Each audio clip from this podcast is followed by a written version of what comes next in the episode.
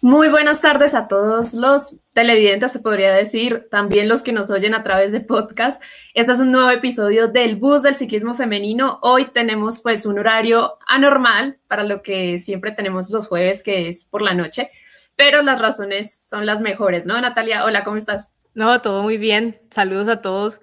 Eh, sí, no, hoy pues este horario es porque tenemos invitadísima especial. Esto es, todos por favor me hacen, le hacen la ola a Lina que básicamente más o menos nos trae una invitada, pero vea. Eh, sí, top, top, top, top, top. Entonces, sin más ni más, Lina, hagámoslo. Sin más. ni más, les tenemos a alguien traído desde Manzanillo, Cuba. Ella, pues, es conocida por ser una de las mejores ciclistas de Latinoamérica que ha dado el salto a Europa en el World Tour y también ha tenido actuaciones destacadísimas en todo lo que son certámenes eh, internacionales y, latinoamericanos, perdón.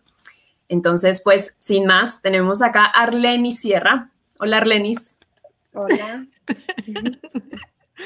Entonces, que no se note la emoción, ¿no? O sea, ella no, Natalia, todo, relajada, casual, como cuando Lina me dice, no, es que mira a ver si podemos traer a Lenny Sierra, ¡Oh! pero es ya, o sea, ¿cuándo? ¿Dónde? ¿Cómo? ¿Cómo se hace esa vuelta? Entonces no. No es para tanto. Ay, Arlenis, por Dios. Pues sí, no, o sea. ¿Cómo estamos, Arlenis? ¿Cómo, ¿Cómo, está el tema ahorita en Italia? Bueno, bastante bien, ya con deseos de regresar a casa, ya que llevo tres meses acá. Pero bueno, con bastantes carreras. Al inicio de temporada fueron las carreras One Tour. Eh, al principio un poquito mejor, ya después no, no andaba muy bien en las competencias. No sé si fue tema de un poco de preparación, fue tema con el, con el accidente que tuve. Eh, pero bueno, me fui recuperando un poquito y después tuvimos la carrera en España. Y creo que mm, fue mucho mejor que, que las carreras de Bélgica. No, o sea, es, fue, ese triunfo fue una cosa que yo grité, Arlenis, o sea, no voy a decir, usted no está viendo la carrera, sí, no. no Arlenis! Sí, no, básicamente. Entonces, no, creo que, que, un triunfo es muy importante, sea cual sea la carrera, creo que por lo menos para uno como deportista, eh, cuando a veces no tiene muy buenos resultados en la temporada y llega un triunfo, creo que hace cambiar mucho la autoestima, eh, te hace confiar un poquito más en uno personalmente. Y bueno, nada, después la, la carrera One Tour, que fue la Vuelta a Burgos, eh, fueron varios inconvenientes en que se podía quizás haber ganado una etapa, pero bueno, no sucedió. Se podía, pero no pasó, pero bueno, eh, estoy muy contenta porque no fueron malos resultados, creo que con la ayuda del equipo, a pesar de que corrí con nuevas compañeras de equipo que eran dos mexicanas. Eh, fue bastante bien, hicimos una buena colaboración por equipo y creo que eso vale mucho también. No, estuvo muy buena, sí, estuvo, estuvo, estuvo muy buena la, porque igual pues de Burgos, digamos que aunque no pudimos ver toda, toda, toda la carrera, igual cuando ya llegábamos y estaba la televisión y ya estaba el corte hecho, ahí estabas. Entonces, Sí, básicamente era, era, uy, donde llegue este grupo reducido, les cuento quién se gana ese embalaje otra vez. Entonces. Sí, que aparte era reducido, pero era con, con subida, que no es que me va mal en la subida, pero ya cuando son muy largas sí me siento un poquito la subida. Claro, no, bien, Arlenis. Bueno, Arlenis, acá, acá en el bus del ciclismo femenino tenemos una dinámica que es auspiciada por acá Natalia Santa, María, y es un poco más relajada, no son preguntas tanto de lo deportivo, pero las vamos a hacer y a la gente le puede interesar esas respuestas. Entonces, básicamente son 10 preguntas y tienes que escoger una de las opciones. Entonces te digo, por ejemplo, el sol o la luna, y entonces tú decides el sol. No nos tienes que explicar por qué el sol sí, la luna no, ni nada de eso, sino de una. Te doy dos opciones, escoges la que más te guste, la que menos te disguste y no hay preguntas de, pero ¿cómo así? ¿Listo? Perfecto. Entonces, vamos con la primera. ¿Pasta o arroz? Arroz. ¿Libro o película? Película. ¿La primavera o el otoño? Primavera. ¿Tostones o yuca con mojo? Ah, tostones. ¿Las palmeras o los pinos? Pino. ¿Bailar o cantar? Las dos. ¿Los perros o los gatos? Los perros, la vida mía. ¿La guaracha o el son? Ninguno de los dos. ¿Ninguno? no. Okay. El son cubano, Arlenis, ¿cómo así? no, me gusta el reggaetón. ¡Oh! Punto para Eddie, bueno, entonces sí es reggaetón. ¿Karol G o J Balvin? No, Karol G. Ok. Karol G, Karol G. Bien. ¿Entrenamiento de intervalos o de fondo? De fondo. ¿Carreras por etapas o de un día? Em, de un día. ok, muy bien. Ya eso fue todo. Entonces, esas son preguntitas así ah, rápidas. Como... Pensé que eran preguntas más incógnitas. No, no, no, tampoco. no, no, no nos vamos a meter tampoco tan profundo. la otra cosa que te quería... Sí, sí, sí, La otra cosa que te, quería, que te quería preguntar es si tú sabes quién es John Secada. No. Pues resulta, y esta es una de las secciones que más les gusta aquí a la, a la clientela a veces, y es que la semana en que tú naciste, la canción Ángel de John Secada era la que estaba en el top latino de, de Billboard. Entonces ahí, ahí, te paso el dato, ¿no? Por si en algún momento estabas preguntándote, ve cuál canción sería el top cuando la semana que yo nací. Ángel de John Secada.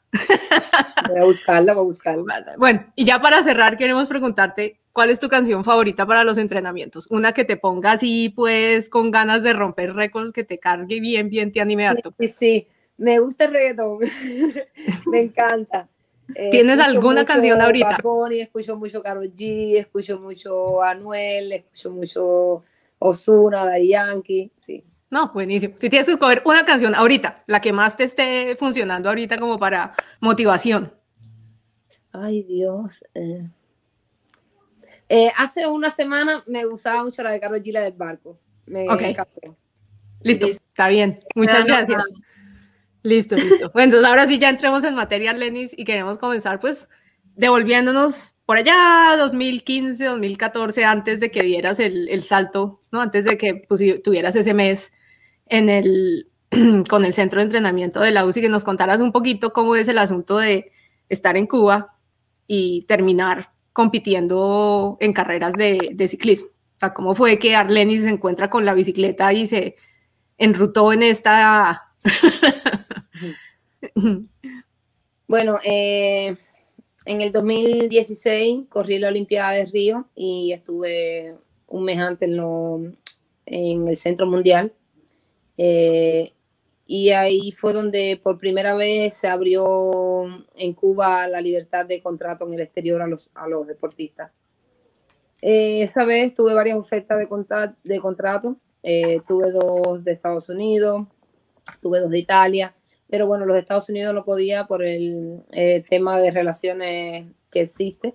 Entonces me fue a contactar el entrenador de la Astana y, me buscó al Centro Mundial, conversó conmigo, se pusieron en contacto con Cuba y ahí fue donde, donde empecé el equipo que ya llevo cinco años, bueno, cuatro años con Astana y ahora es el mismo equipo, solamente lo que cambiamos de nombre. Sigue siendo las mismas, los mismos directores, los mismos entrenadores. Y bueno, ya es el quinto año, creo que cuando vienes de Latinoamérica es un choque muy grande. Eh, cuando te encuentras con las carreras en Europa no tiene absolutamente nada que ver pero sí creo que, que debería haber más oportunidades de las atletas de Latinoamérica poder correr en Europa. Creo que es la forma de poder elevar un poco más el nivel en Latinoamérica, aparte de que hay nivel y creo que, que hay muchas atletas que pueden tener el mismo resultado que yo o mejor que yo en, en las carreras en Europa. ¿Qué fue cuando ya estabas, pues cuando ya diste el, salto, ya empezar a competir en Europa con el Astana? ¿Qué fue lo que más duro te pegó? Aparte de pues estar lejos de casa, pero ya, digamos, dentro, de las carreras y en la vida diaria, ¿qué fue lo que más te costó en la parte de adaptarse al, nuevo cambio? Bueno, me costó mucho adaptarme eh, a la vida de acá porque cuando uno... Eh, las personas de Latinoamérica tenemos una cultura diferente a, los europeos. Somos más familiaristas, somos más cariñosos, sí, mucho, mucho. Eh, entonces, eso es una de las cosas que me chocó también el frío. Me tocó correr carrera eh, dos grados bajo agua y, creo que es una cosa que no estoy muy acostumbrada a hacer Cuba muy caluroso. Eh, creo que es una de las cosas que más chocas en, las carreras acá en Europa. Y bueno, la distancia. Creo que ya lo había dicho antes, nosotros somos un poco más pegados a la familia, somos, extrañamos un poco más y eso nos choca mucho. Es la familia, yo creo que también la cultura, ¿no? Porque si es... Sí, sí, la cultura, porque realmente yo, un ejemplo, no vivo con mi familia, vivo sola y, y se extraña la casa, se extraña eh, la forma de cómo se vive. Y, y, creo que, bueno, yo ahora mismo extraño demasiado a mis perras, casi tres meses no las veo, y eso me choca mucho. Sí, pues claro. Sí, eso, digamos que son cosas que las ciclistas de Europa, pues entender lo que es para alguien de Latinoamérica especialmente, dar ese salto y tener que vivir y acoplarse a lo de las estaciones y al frío y a lo gris. Sí, a Bélgica eso es una cosa que es muy difícil porque pues obviamente es, ellas vienen de otro, de otro contexto, entonces por eso a mí me parece absolutamente sorprendente y no, es muy admirable lo que tú has logrado precisamente por eso, porque no es, o sea, es llegar de un entorno que no es ese y ser exitosa poder estar ahí, como decimos, dándose codo con ellas, eso es, eso es, eso es, eso es muy bien. Entonces ahora le paso el ping-pong a Lina. Pero digamos que, digamos que también hay un tema con, con lo que es la base de, de, la Astana allá en Europa, y es que pues no todas son italianas, ¿no? Entonces digamos que en su momento cuando tenían que radicarse y que las italianas pues viven en sus casas allá en Italia, ¿cómo fue, digamos, la dinámica entre las que estaban pues en la casa de, digamos, de las extranjeras, cómo era la dinámica, si, digamos, si se podía como eh, mermar un poquito esa falta de, contacto con, gente de la misma cultura. Eh, la primera vez que vine con, el Astana, casi todas las atletas eran italianas.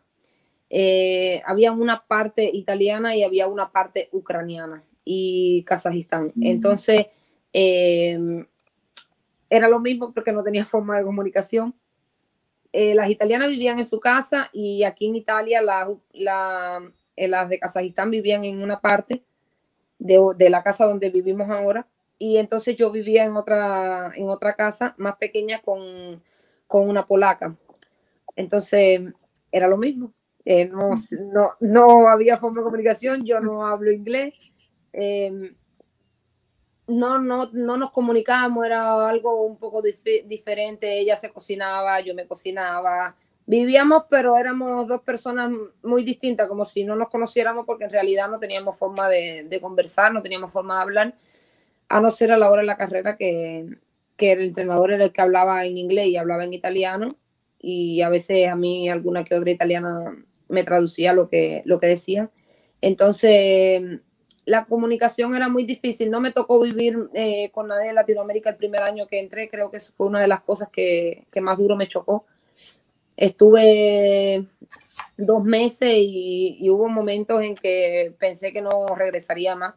Eh, me dio deseo llorar, me dio deseo de, todo, porque mm, no tenía con quién hablar, no tenía dónde ir, no, no tenía nada. Y ya después con el tiempo fui haciendo eh, más amistad con el entrenador y me entendía mucho y creamos una dinámica entre los dos que, creo que se ha mantenido, aparte de que si el día de mañana me voy, creo que se mantendrá porque nos hemos comunicado muy bien.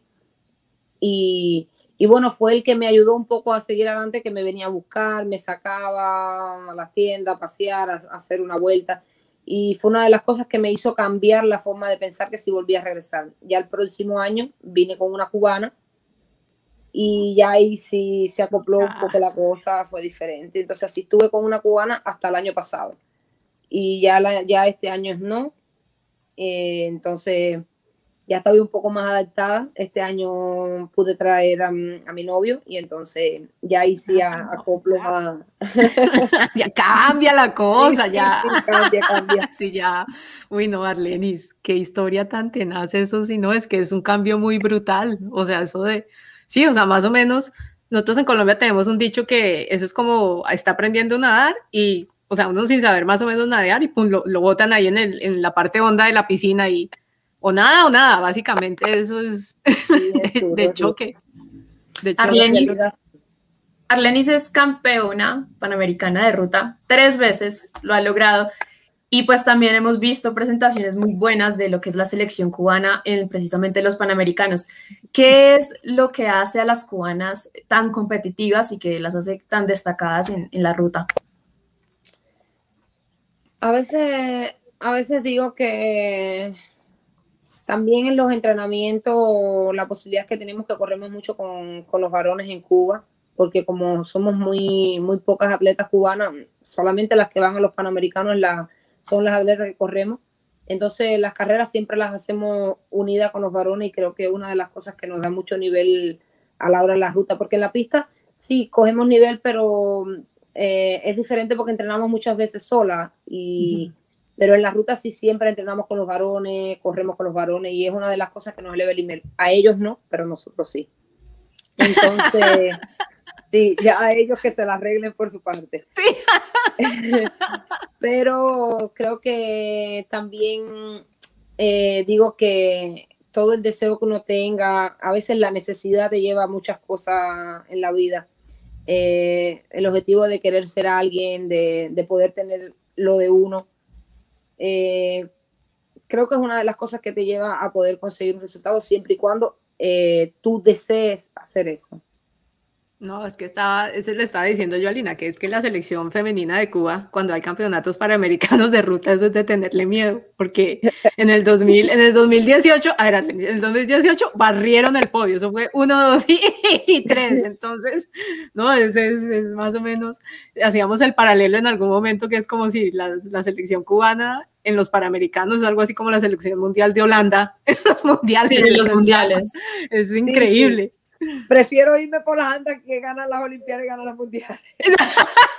sí, pero vamos, por lo menos están dominando Panamericanos. Entonces ya por, por algo empiezan. Por algo pero Arlenis, eh, por acá nos, nos saludaban desde España, saludaban a Arlenis y le decían que probablemente el Mundial es, es, un buen recorrido y una buena oportunidad para Arlenis. ¿Qué ha pensado Arlenis de cara a lo que se viene?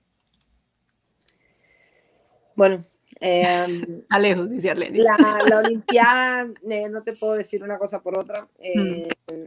es muy dura. Tengo la desventaja que corro sola, mm, mm. que es una de las cosas que, que, nos choca también a nosotros en Latinoamérica, no tener muchas plazas para una Olimpiada, para un Mundial, que me toca correr muy sola. Pero bueno, eh, también eso no puede ser justificación porque está la loma y la loma no decide equipo, la loma decide quién, quién suba más. Pero bueno, nada, em, conseguir el mejor resultado posible con respecto al resultado de la Olimpiada anterior y, y, ver qué se puede lograr. El sueño mío es como el de cada atleta conseguir una medalla en una Olimpiada, en un Mundial de ruta, pero eso no dejará de, que lo conquistes, pero no puedo ser ciega de que sí, ok, sí lo puedo coger. De poder se puede, imposible no hay nada, pero sí es difícil. Ok, pues tener algo así como perspectiva. Ven, Arlene, ya que estamos hablando así de olímpicos y demás, yo he visto que, pues hemos visto también que tú le haces también, o sea, haces una combinación de ruta y, pista, ¿no? A tú has corrido puntos, scratch, persecución por equipos y lo último ha sido como el, el Omnium. Yo quiero que tú nos cuentes un poquito desde tu experiencia, ¿cuáles son esas ventajas de combinar, de combinar pista y, ruta?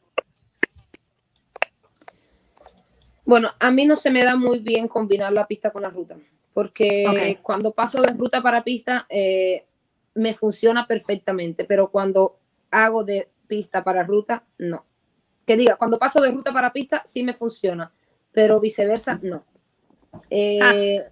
Entonces, es un poco complicado, pero también tenemos el problema de que a mí me gustaba mucho correr la pista anteriormente de, poder venir a, correr en un equipo contratado, pero problemas de presupuesto, de economía del país, muchas veces no podíamos ir a las Copas del Mundo, no podíamos clasificar para los mundiales. Y creo que eso fue una de las cosas que fue perdiendo después cuando ya empecé a correr aquí en Europa eh, lo perdí completamente. Pero, pero sí, porque en la pista siempre he dicho que es un poco más fácil conseguir una medalla que, que en una ruta.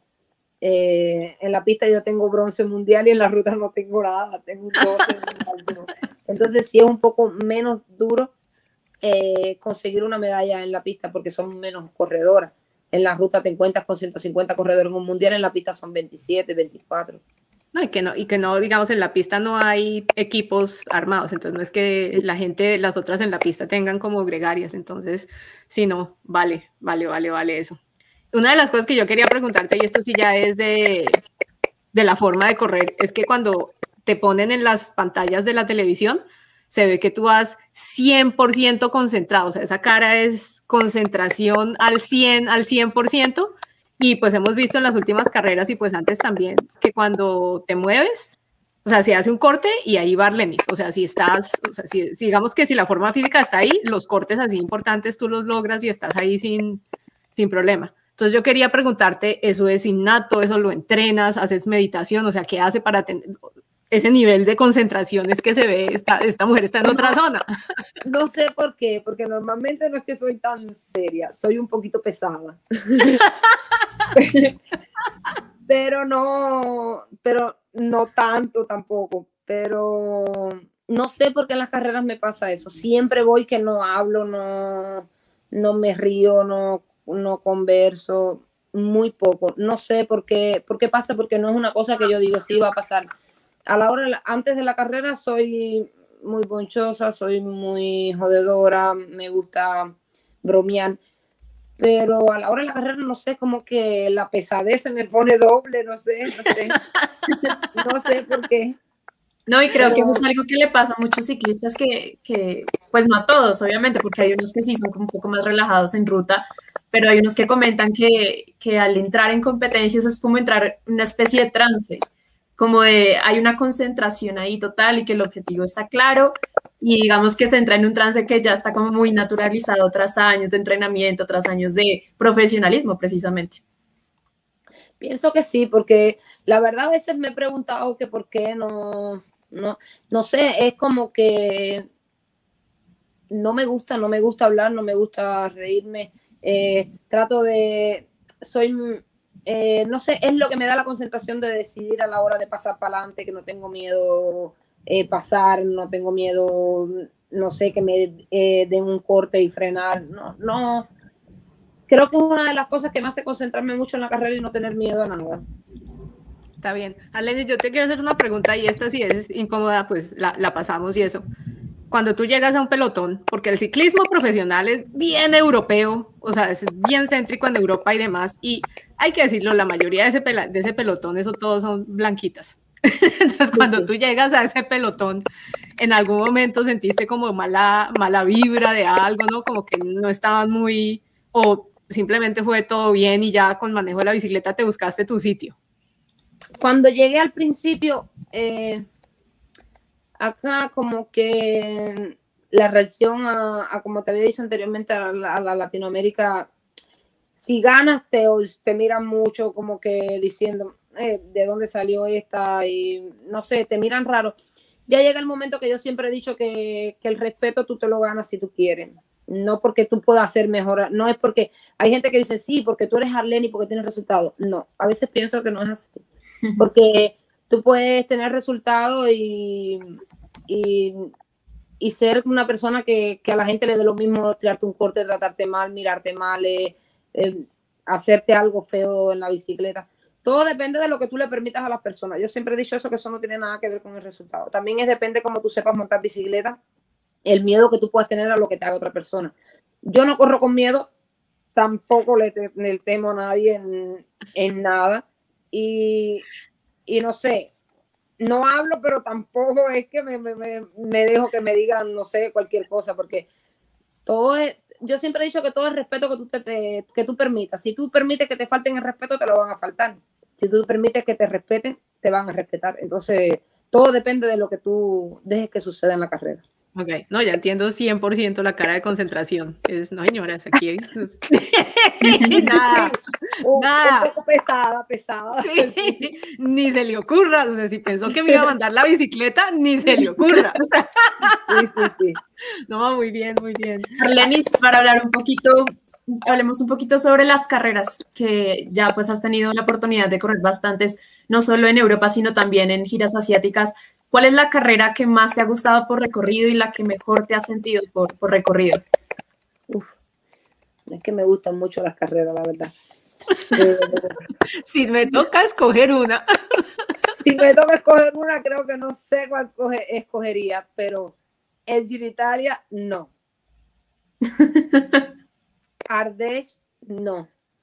No sabría decirte qué, qué carrera, porque son tan duras que, que no, no, tengo preferida. en Australia, cuando fuiste a Australia. carrera la corro, pero no tengo carrera preferida. Ok. La, de, Australia, cuando atravesaste el mundo. la de Levan es una carrera que, que normalmente a, como, a mí como tipo, el tipo de corredora que soy, me viene bien. Ok. Pero si no estás bien en forma deportiva, no viene bien. Entonces, no. es no es que ahora porque yo haya ganado una carrera te voy a decir me gustó. Sí, sí, sí, sí. No, no porque la haya ganado me gustó. Hay muchas carreras que, que no las he ganado y he dicho, ay, sí, pero es que no te puedo decir qué carrera aquí en Europa me gustaría, la verdad. México, México no me gusta y Colombia tampoco porque son, es mucho altura. mucho, mucho. Sí, pero eso no les hace ni cosquillas. precisamente por la altura. cuando, cuando llegaste a la Astana, ¿cómo fueron los entrenamientos, digamos, en altura? ¿Cómo, cómo fue el encontrarse con, digamos, ese, ese tipo de entrenamiento allá, allá en Europa cuando llegaste? Bueno, cuando no me sorprendió mucho la, la, subida porque ya había estado un mes en el Centro Mundial y Aigle en Suiza es, es muy montañoso. He estado en Colombia, que, que no te puedo explicar. No, la, no, no, es la montaña, sino es la altura que hay sobre el nivel del mar que te hace la montaña más dura. Mm. Pero, pero no, me hizo, lo que me chocó mucho fueron las carreras que se hacen en terraplén, que se hacen en adoquines Mm. Yo digo, eh, yo estoy haciendo ciclismo, no ciclocross. No, no entiendo por qué se hacen esas carreras, la verdad, cada día es en terraplén, en, en adoquines, en carreteras que son muy malas y a veces digo, bueno, o me pasaré para el ciclismo o me pasaré para el ciclocross, porque no, no puedo entender la verdad. Fue una de las cosas que más me chocó. La loma no, no tanto, porque aquí no hay altura sobre el nivel del mar, por lo menos donde yo he corrido. Entonces no, cuando, bueno, cuando me decían, tienes que subir 30 kilómetros subida o, o 20 o 15, mm, digo, es necesario, pero, pero bueno. pero, no, pero pues sí, es el, toca, me toca. Es, el trabajo, es el trabajo. Bueno, Arlenis, que viene lo siguiente, ya se acabó este bloque de carreras, te quedas, te vas para Cuba un rato, olímpicos, o sea, ¿qué carreras vienes ya en, lo, en lo que viene para el resto de año? Normalmente tengo pensado regresar el 29 por, por correr aunque sea 5 o 6 etapas en el Giro Italia. Y de ahí salir para las Olimpiadas porque no me da tiempo correr el Giro Italia completo. Que tampoco tengo mucho interés de correr las 6 etapas porque no es que me guste el Giro Italia, te había dicho. Sí. Porque cada año lo hacen más duro, más duro, más duro y digo, no, no es posible. Pero tengo pensado correr de 5 a 6 etapas en el Giro Italia y de ahí ir a la Olimpiada y de ahí me regreso para Cuba directo y ya después regresaría acá para las carreras al final de temporada, que son carreras de vuelta por etapa. Normalmente se hace. Ah, bueno, entonces ya merecido descanso, Arlenis, que disfrutes el, el tiempo de descanso y con tus perras. Y merecido descanso porque pues vamos a hablar de un momento pues de los más importantes ahorita para la carrera de, de Arlenis. Y es precisamente lo que pasó en Navarra Classics. Cuéntanos, Arlenis, un poquito cómo fue precisamente esos kilómetros finales en los que logras eh, pues, apuntarte esta victoria al embalaje sobre Ruth Winter y Annemiek van Gluten. Eh, fue una carrera bastante durita, eh, tenía mucha, mucha subida, pero ya cuando pasé las subidas más duras, cuando faltaba como unos 20 kilómetros, 40 kilómetros, había una subida y se fue una fuga. Y yo dije, bueno, ¿qué pasará? ¿Se irá? ¿La cogeremos? Bueno, tanto fue que la cogimos, pero la, la cogimos en el mismo momento que venía otra subida más. Y bueno, logré pasar adelante y cuando cogimos la fuga se fueron dos más, que fue Longo Burgini y, y Mavi García. Y bueno, cuando terminamos de subir, le dije a la otra compañera, le dije, hay que darle y hay que buscarla porque ya lo que faltaba eran cinco kilómetros para la raya y las cogimos faltando como, como 3, 4 kilómetros para la raya y ya ahí se agrupó. No era un grupo tan grande, pero bueno, estaba un poco más tranquila porque me es más fácil un sprint con un grupo pequeño que con un grupo grande. porque se me dificulta mucho, porque no es que yo soy sprinter, sprinter como, como tal, de decir, sí, eh, hay un sprint, lo gano. Mm. Yo subo, sprinteo, hago un poquito de cada una. Pero cuando nos faltaban como un kilómetro y medio, atacó Van Bloiten y dije, pero nadie le cayó, le, cayeron atrás dos, pero no, no aguantaron. Y yo dije, ¿qué sucederá? Porque ya conocía el último kilómetro. Y cuando faltaba un kilómetro exacto, atacó la, la, americana y dije, bueno, me voy aquí. Y me metí a rueda de ella y vimos que me separé. Y dije, bueno, ella en el mismo momento que yo llegué a rueda de ella, no pasó ni, ni 100 metros, 200 metros y ella le llegó a Van Bloyd. Y dije, bueno, un poco más tranquila porque ya un sprint así ya no me, no me dificulta mucho porque sé como quiera que sea, si es una subida, sé que, que con ellas no, no tenía, pero ya un sprint plano ya conocía los últimos 500 metros y yo dije, bueno, no me quería mandar desde antes porque a veces eh, yo soy una persona que no subestimo al, al, contrario, entonces no sé cómo puede venir, si viene mejor que yo, si está sprinteando mejor que yo. Entonces decidí, dije, no voy a desesperarme en salir faltando ni 200 ni 150 metros. Me demoré un poquito, la verdad, salí cuando faltaban 100 metros, pero bueno, mejor así a que, a que me hubiese confundido y las cosas hubiesen salido mal. Y creo que, nada, darle gracias a Dios que, que salió bien y, y, me preparé para poder, aunque sea, ganar una carrera que realmente hacía falta para, para la autoestima de uno. No, muy bueno. Además, después de que cruzaste la línea de meta, Eider Merino, tu compañera del aire, estaba, pero que no se cambiaba. O sea, en algún momento es Eider ganó a Arlenis. Cálmate, o sea, muy chistoso como estaba emocionada. Entonces, si no, o sea, las fotos de, las imágenes que llegamos de eso fueron muy, muy, muy buenas después de, después de, después de esa carrera.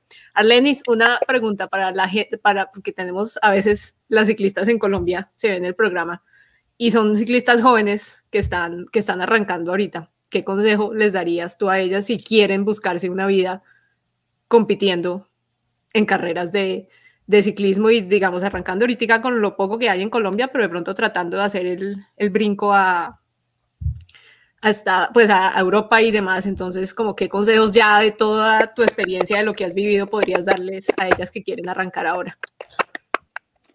Bueno, nada, que que no, que no tengan miedo en, luchar por su, por su objetivo, por su sueño. Eh, siempre digo que, en la vida hay muchas cosas que son difíciles, pero nada imposible. Entonces, que entrenen, que, piensen de que, que sí pueden lograrlo. Si yo lo logré, porque no pueden lograrlo ellas? Somos seres humanos iguales. Siempre a veces habemos unos con, con un detallito mucho mejor que otros, pero pero creo que, todo es posible.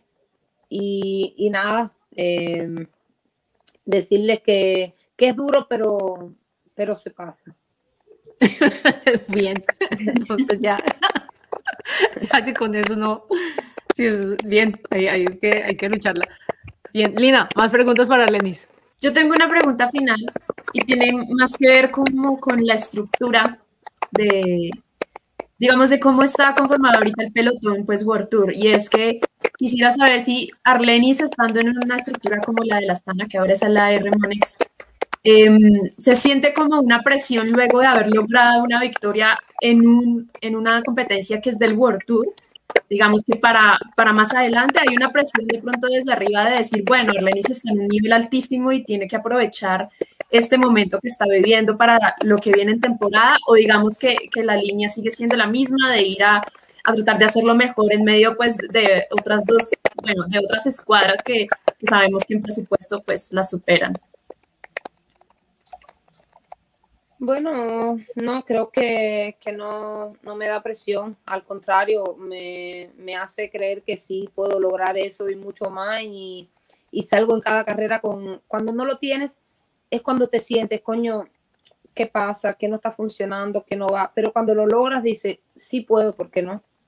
Es decir, que, que te, da un te da más confianza en que sí lo puedes hacer.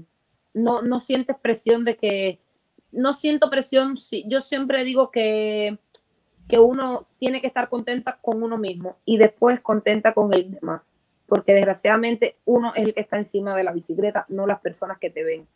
y creo que las personas que están fuera de la bicicleta deberían apoyar a los atletas cuando tienen y cuando no tienen resultados, porque desgraciadamente mm, nosotros no somos un motor que funcionamos eh, siempre igual, porque ¿qué más, qué más quisiera yo ganar todas las carreras? Pero no puedo. Eh, de poder puedo, pero no se logra. Entonces, creo que, que la, yo tengo muchas amistades que, que les agradezco mucho porque incluso cuando no tengo resultados, cuando me ha ido mal, me han apoyado y eso vale mucho que las personas te apoyen cuando no eres nada o cuando no tienes nada, porque sé que el día que lo hagas va a significar mucho más para ellos. Entonces, nada, eh, no me presiono cuando tengo un resultado, digo que sí puedo y que puedo lograr mucho más que eso. Terminamos también con este mensaje acá de don Pedro Javier Velandia. Se le nota a Arlenis el amor al ciclismo, porque le gustan todas las carreras. Sí, todo es el humor.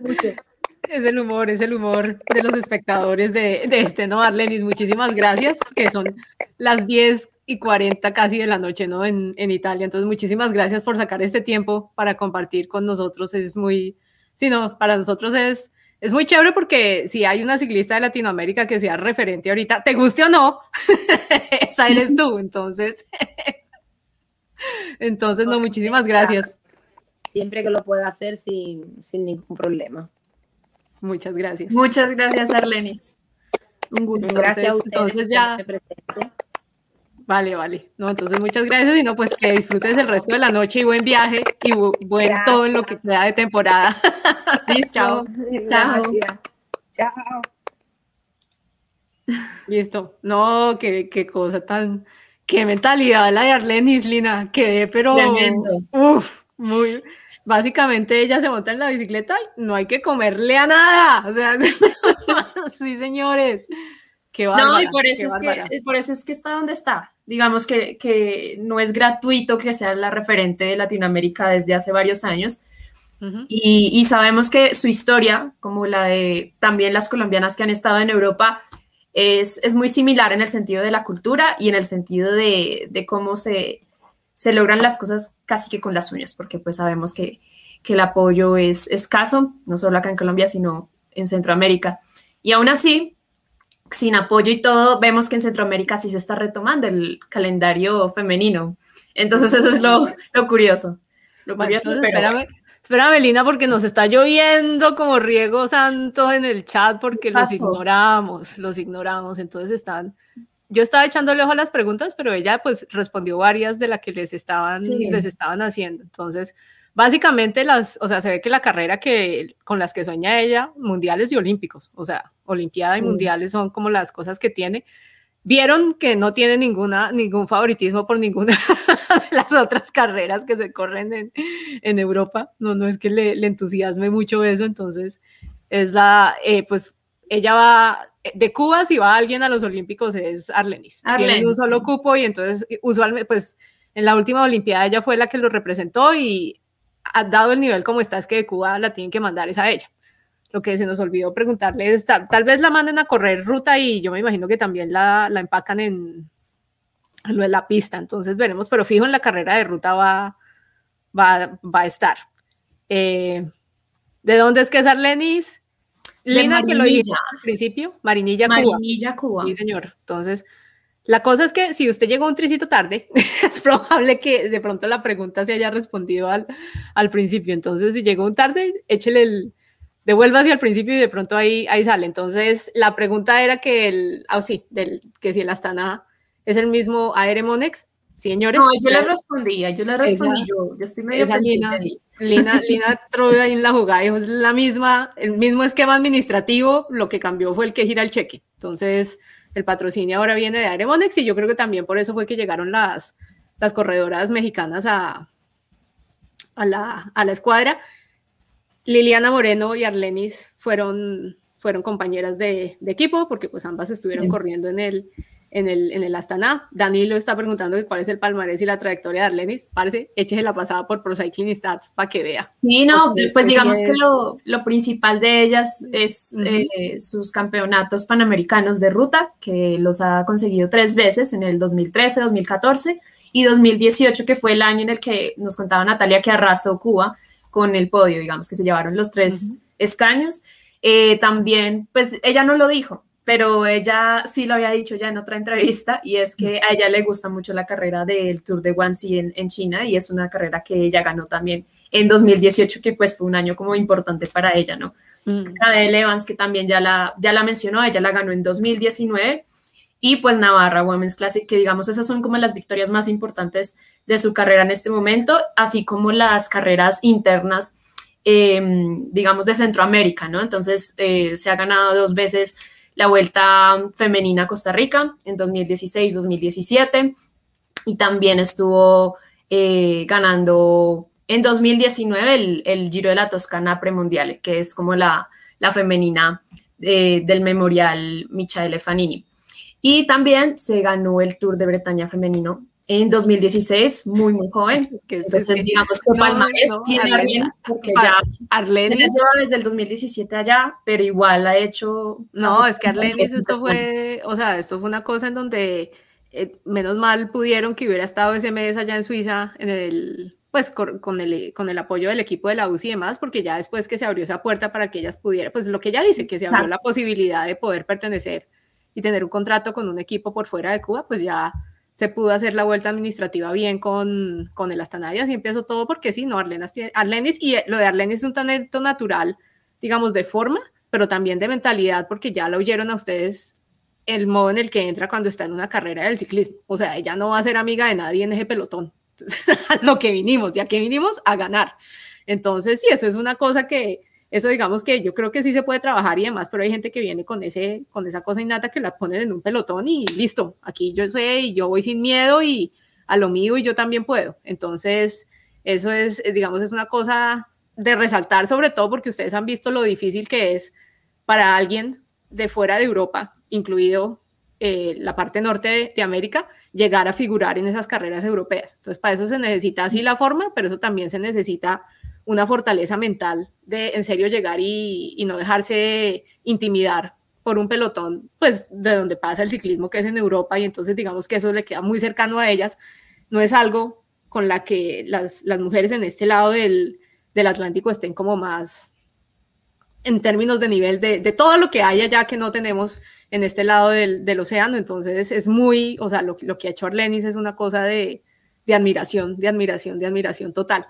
No, y lo que ha sido este año para ella, ¿no? Porque digamos, pues es que se está firmando unas posiciones muy, muy tremendas en, en, lo mejor del calendario español. Es, impresionante lo que hizo. Muy bien. Entonces, no, a todos muchas gracias. Aprovechamos para darle las gracias a Jason por el super sticker y a Andrés también por el, por el super sticker. Entonces, no, si alguien les pregunta o si quieren saber cuál, quién en Latinoamérica en el pelotón femenino es la ciclista de referencia, Arlene Sierra. O sea, eso es Así, así ella diga que no. Sí. así no le parezca. Así le parezca que es mucho, ¿qué hacemos? Es la que está ahí en la parada y también, digamos, es el, ya hablamos del palmarés en, en la ruta, pero en la pista también Arlenis hmm. la ha sacado del estadio. Entonces, después de que terminen de revisar en ProCyclista el, el palmarés de la, de la ruta, entonces échenle una buscada a los resultados de pista de, de, de Arlenis, porque lo que ella decía, ya tiene un bronce en unos mundiales de pista que no los tiene en la ruta, entonces tiene su, su, relación ahí con la pista y digamos que uno se ve que le, que le gusta un poquito porque ahí la vaina ya está más pareja, ¿no? En términos de las otras van sin gregarias, no es que el tener o no tener un equipo que la pueda ayudar la pone en desventaja, sino ya es de, de tú a tú. Entonces es, es interesante. Entonces está, está, está muy bien, está muy bien todo. Tranquilo, Danilo, no se ha acabado el programa, acá estamos. Nos vamos a abandonar todavía. Les comento. Siempre hay temas. Ustedes están desarrollando un problema de adicción con este canal de YouTube. ¿Qué van a hacer? Uno de nuestras horas más. ¿Qué van a hacer cuando se les acabe el Giro, hermano? Y tengan que volver al contenido semanal. No, mi gente. Los aprecio muchísimo y no, muchísimas gracias por ese compromiso con nosotros, pero si no, estamos de terapia ya casi, ¿no? Jorge Bilbao nos pregunta que cada cuánto hacemos este programa. Los Jorge Bilbao se ve que está en España, entonces pues hasta ahora se pudo conectar con nosotros en este horario. Este programa va todos los jueves, pero queda grabado, entonces siempre lo pueden buscar en el canal y verlo en diferido, porque pues lo hacemos en las noches de Colombia, a las 7 de la noche todos los jueves. Hoy pues Arlenis obviamente tenía eh, la prioridad ahí con el horario y necesitábamos mandarlo un poco más temprano. Sí, exacto. Entonces, no, es, es digamos a las, sale normalmente a las, eso que será en hora de España, es por la madrugada. Uy, las 7 pm, pues esas son las 2 de la mañana de España. Exactamente, entonces si no, es, es, es, un poco, es un poco tarde. Entonces, bueno, Lina, entonces hablemos ya de noticias, que vi por allá que el jefe por fin le pararon bolas en Twitter por fin. y le respondió el ministerio. Cuéntanos, Lina, ¿cómo fue? Bueno, resulta que pues por estos días eh, está viajando, bueno, ya está viajando el equipo masculino del Colombia Tierra de Atletas al Giro de Italia Sub-23 y claro, pues Eddie hizo la tarea de preguntarles, y bueno, ¿cuándo nos van a dar información sobre el femenino? Eh, ya varios equipos eh, colombianos van a iniciar su temporada en Guatemala. ¿Qué va a pasar con el Colombia Tierra de Atletas? Con el equipo de nuestros impuestos. y pues confirmaron a través de la cuenta oficial del Ministerio del Deporte que pues ellas van a estar eh, precisamente en la vuelta a Guatemala del 9 al 13 de junio y que también van a correr en Costa Rica y en Norteamérica en una gira por, por allá, pues, pues no sabemos todavía las carreras, digamos que están por confirmarse, pero por lo menos lo de Guatemala es un hecho. Lina, pregunta a, que vaya y les pregunte cómo van a hacer, porque dicen que se van a ir a Estados Unidos y yo, por ejemplo, mirando el calendario, yo, bueno, miremos qué hay.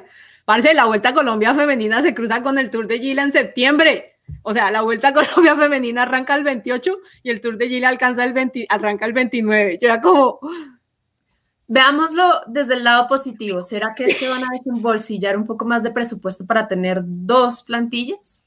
No, pero es que, es que esto es la... O sea... Yo sé que es soñar, pero bueno. Como, o sea, además que, deportivos, es, es como, y me perdonan, pero ustedes saben que aquí yo se las echo todas a nuestros dirigentes, pero también en la UCI, bueno, se mandan, o sea, esto realmente es que no les importa cómo con un calendario que acá ha estado bien reducido, y cuando llego acá me refiero al norte y la parte sur y la parte central del continente, ¿cómo putas hacen para que se crucen las dos carreras? No pueden ir a negociar ahí como que una y luego la otra o algo así, o sea, las pusieron las dos al, al mismo tiempo, ¿qué será? Pensando que a ah, eso miramos y de pronto se cancela alguna, ¿no? No sé si de pronto fue algún tema de documentación que alguna de las dos organizaciones lo pasó más tarde y algún problema hubo ya. Pero, pero, pero para eso te tenemos, Susi, si no, ¿para qué más? O sea, mirar es como, a ver, señores, están pisando acá esto, ¿será que podemos negociarlo? ¿Corren ustedes o no? A ver, Gila, métete una semana antes, una semana después.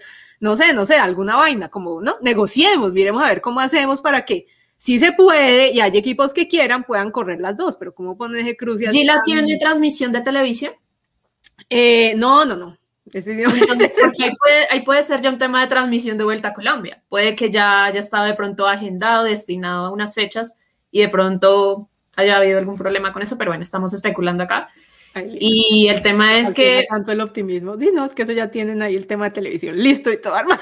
No, pues ojalá sea algo así, porque pues, no sé. No, no, no, yo me, me, parecería buenísimo, pero lo único que yo digo es que es una gran cagada que se estén cruzando las dos carreras. Porque ahí sí, o sea, digamos que eso podría haber hecho que muchos, o sea, como más vitrina para más equipos y están cruzando así. Ay, no, es que la, hecho ni hablemos de la UCI, hermano, porque no, no, no, se nos está acabando el tiempo, entonces no, no, hay, no hay nada que hacer, no hay nada que hacer, entonces vamos, vamos a mirar a ver qué pasa, pero no, buenísimo, buenísimo que ya el Colombia Tierra de Atletas tenga, pues que se vea que van a empezar a correr, porque ese sí me tenía un poco, pues ustedes ya saben, ¿no? Eso no es, sí. No, pues yo creo que desde que empezamos a ver como a, las ciclistas ya con su equipación, bueno, ahí fuimos como calmando el tema, hasta que pues también eh, tuvimos a Calicet, o bueno, ustedes tuvieron a Calicet, eh, Daniela, para hablar un poquito de lo que fue pues como su ingreso ahí al Colombia Tierra Atletas, y cada vez se vuelve más un equipo de, capos, ¿no? Sí. Yo ahí no me voy a meter porque eso no, o sea, pues, sí. La ruta lo dirá, como les gusta decir a los especialistas. Eso, la ruta es lo que nos aclara todas las dudas. Entonces, pues esperar a ver cuando salga la, la competencia. Esa frase acaba con tantos debates. No, ya, eso ya. Acaba con tantas disertaciones. Callémonos todos, exactamente. Pero bueno, bien. Entonces, así para que adelantemos cuaderno, porque pues por si acaso, ¿no? Entonces, las, las competencias que han, que han pasado, pues la Vuelta a Burgos Femenina había empezado la última vez que nos vimos, se acabó, y ahorita la que está andando es el, el, el, Turingen, como le dicen muchos, pero el nombre completo es Internacional Lotto Turingen Ladies, Ladies Tour. Entonces esta carrera también es, es de las que tienen tradición. Eh, la salvó un crowdfunding porque se estaban colgando con los extracostos del COVID y demás. Eh, si han podido ver el primer video de la etapa en alemán, ahí está para que practiquen el alemán. Entonces, salieron, ustedes vieron a la que la organizadora, que es una ciclista, eh, ex ciclista profesional, la cara de emoción y de catarsis de esa mujer cuando ya por fin empezó a la carrera, de la que no se cambiaba por nadie, la mostraron como un poquito, pues un cortico dándole como la, un poco de cámara a la, a la, organización y no, qué felicidad la de esa mujer, porque se pudo hacer, se pudo hacer, entonces no, está buena la carrera. Entonces, a ver, eh, Lina, nosotros alcanzamos a hablar de la primera etapa, hagamos así como una pasada rápida a modo de cuento de la segunda, tercera y ya con el, con el cierre. Entonces, hagamos ping pong. Yo ya dije que ya habíamos hablado de la primera etapa, entonces ahora el pong. Yo no pude ver la segunda de vuelta a Burgos, la de la rusa que salió victoriosa en esa fuga. Se fue sola, pues iban en un grupo, iban en un grupo, pues iban en un grupo como con, con tres, soltó a las otras dos y se fue y se fue sola y fue interesante porque hubo un momento en que todo el mundo dijo, no, pues a ver, cójanla, ¿no? ¿Qué, a ver? ¿Qué pasa? trabaje a ver. Pues esas cosas que pasan a veces en el ciclismo cuando hacen mal los cálculos y, uy, se nos fue largo, empezamos muy tarde y esta mujer iba en modo contrarreloj y Anastasia Cursina y allá llegó sola, ganó. Entonces, si no, esa segunda etapa estuvo muy, estuvo chévere y ya después vino ya el embalaje del grupo de atrás. Estuvo Alice Barnes, ¿no? Sí, Alice Barnes entró de segunda y Amelie Dirixen de, del Trek entró de, de, tercera. Es chévere ver a Amelie back, porque, Amelie de vuelta, perdón, porque qué pena ahí con él. se me suelta el chip. Entonces, no, Amelie es, es, es chévere porque ella, ella fue campeona mundial re jovencita, o sea, fue cuando, sí, Dinamarca más o menos llegó y se llevó ese mundial. Nadie la tenía entre la, entre las, pues entre las que iban a estar ahí peleándolo y así re jovencita, creo que era sub 23 cuando se ganó ese mundial elite, entonces, eh, muy bien, después, pues sí tuvo una temporada bien y después de esa temporada sí empezó como el, sí, como a bajar su forma, ya no estaba consiguiendo los mismos resultados, entonces verla otra vez metida ahí en la punta de la carrera y eso es, es, es bien chévere. Para que la ubiquen, para que vean lo jovencita que es, ella corrió los campeonatos mundiales junior cuando Yesenia Meneses tuvo su, sus pinchada tras pinchada, ¿no? Que iba adelante y se le pinchó. Y entonces el, el, cambio de rueda fue eterno y eso fue lo que nos costó ahí un podio en, los, en esos mundiales juniors. Esos mundiales juniors los ganó Amelie. entonces, ese es mi punto de referencia con Amelie. Es ahí sí, los mundiales juniors donde nos dolió tanto lo de Meneses, lo de, lo de Yesenia, ahí fue donde Amelie ganó eso fue la segunda etapa. Eh, entonces, en la tercera etapa. Tercera etapa, pues sí, esa sí me la vi. Ah, bueno, y esta además es, con Gloria. Yo creo que esta, eh, no sé, esta etapa para Cecily Ludwig, que por supuesto logró esta victoria que tanto ha buscado en, en el World ya desde 2020, es que yo estaba revisando de verdad cuando estaba actualizando la noticia para, para las redes y es que han sido bastantes resultados de top 10, han sido bastantes resultados de podio, ha sido una cosa muy, muy luchada. Y en esta etapa, que precisamente ella no lo estaba buscando de manera tan decidida, porque ella lo dijo, vamos a divertirnos en el último tramo de la, de la etapa, ahí sí llegó la victoria. Sí, fue como bien curiosa que después de tanto darle y darle y darle y lo que pasó en Durango, Durango, que le llegara la victoria de esta forma y pues por lo menos llegó también en, en carrera World Tour, ¿no? No, es que eso es lo que necesitaba Cecily. Y bueno, entonces a ver, miramos. ¿Qué, qué sabemos de la vuelta al Tolima, Pedro? ¿Qué saludos? Nada, digamos que pues para mí es un acierto que por lo menos hayan dejado como eh, la incertidumbre.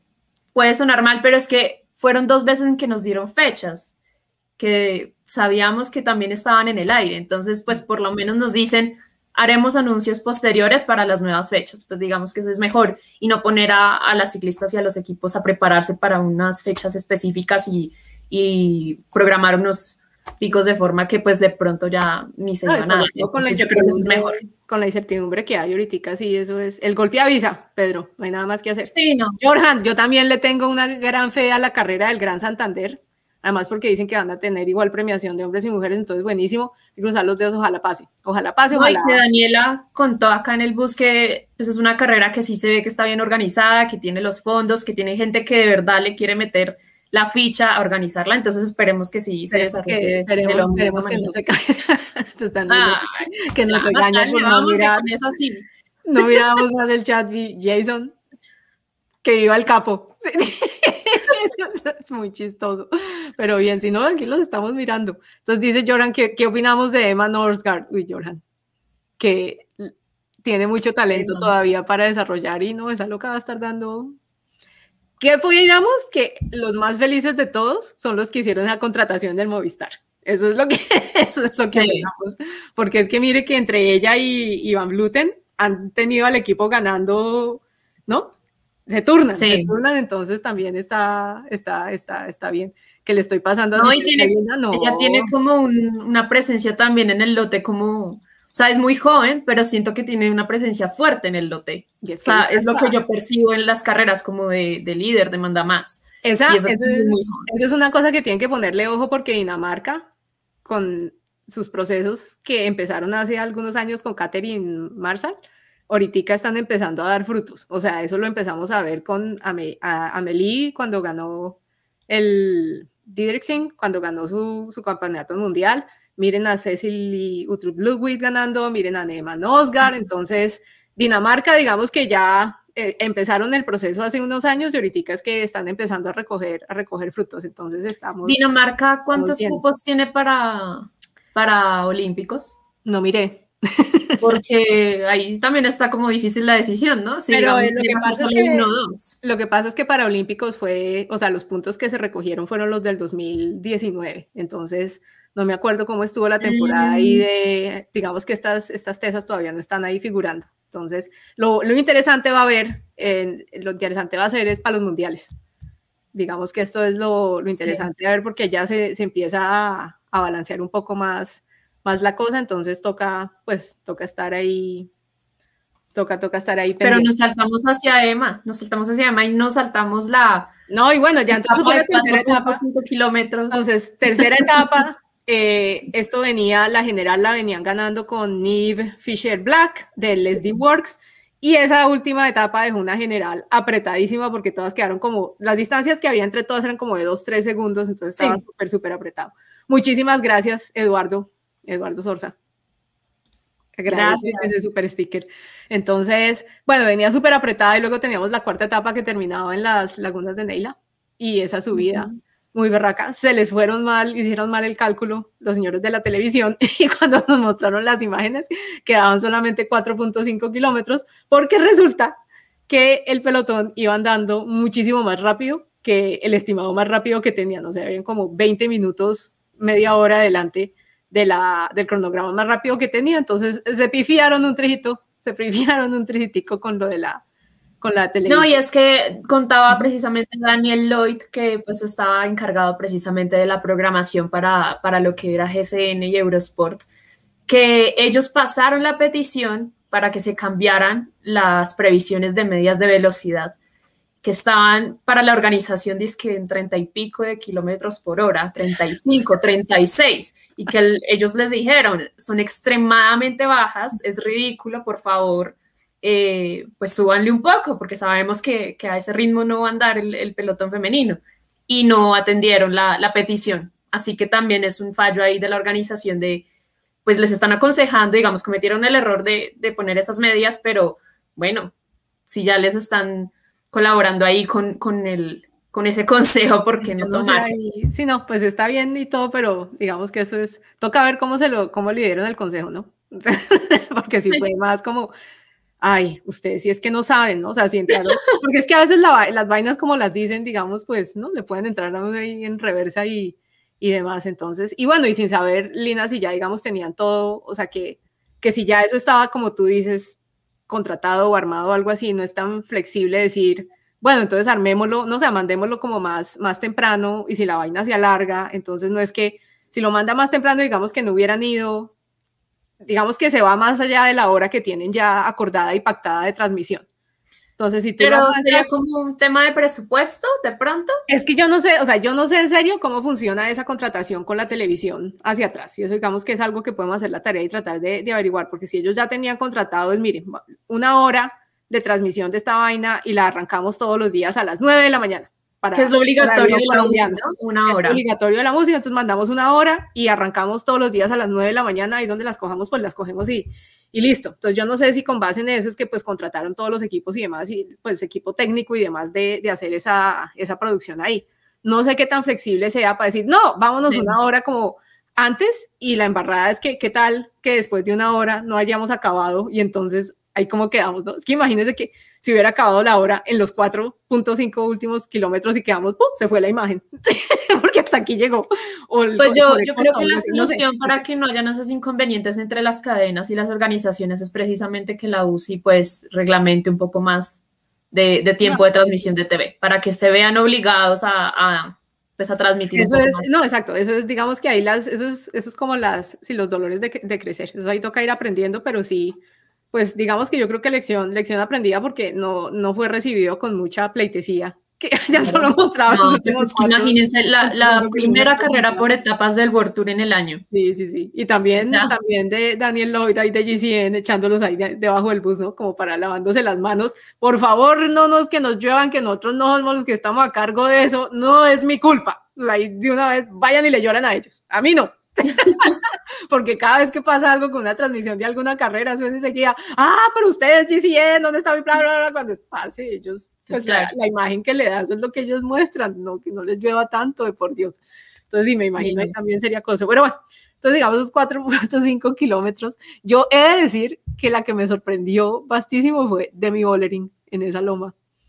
Sí. Pero muy, muy bárbara, muy bárbara. Además, por las, porque yo nunca había visto sufrir tanto a esa mujer, ni siquiera cuando se hizo la, ni siquiera cuando le cerró el hueco a Ana van der Breggen en la, en la Flash Ballon, es que las caras de dolor que estaban haciendo, que estaba haciendo era una cosa pero loca, o sea, Demi con la boca abierta y ay, no, como que ya se va a morir yo.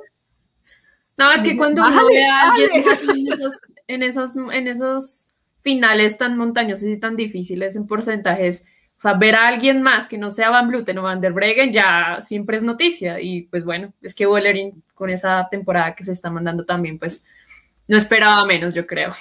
Sí, no, ya esa cuarta etapa, eso fue muy bien. Y ya digamos que era como ya el duelo que teníamos todo previsto entre Van der Breggen y, y Van Bluten, que eso sí fue...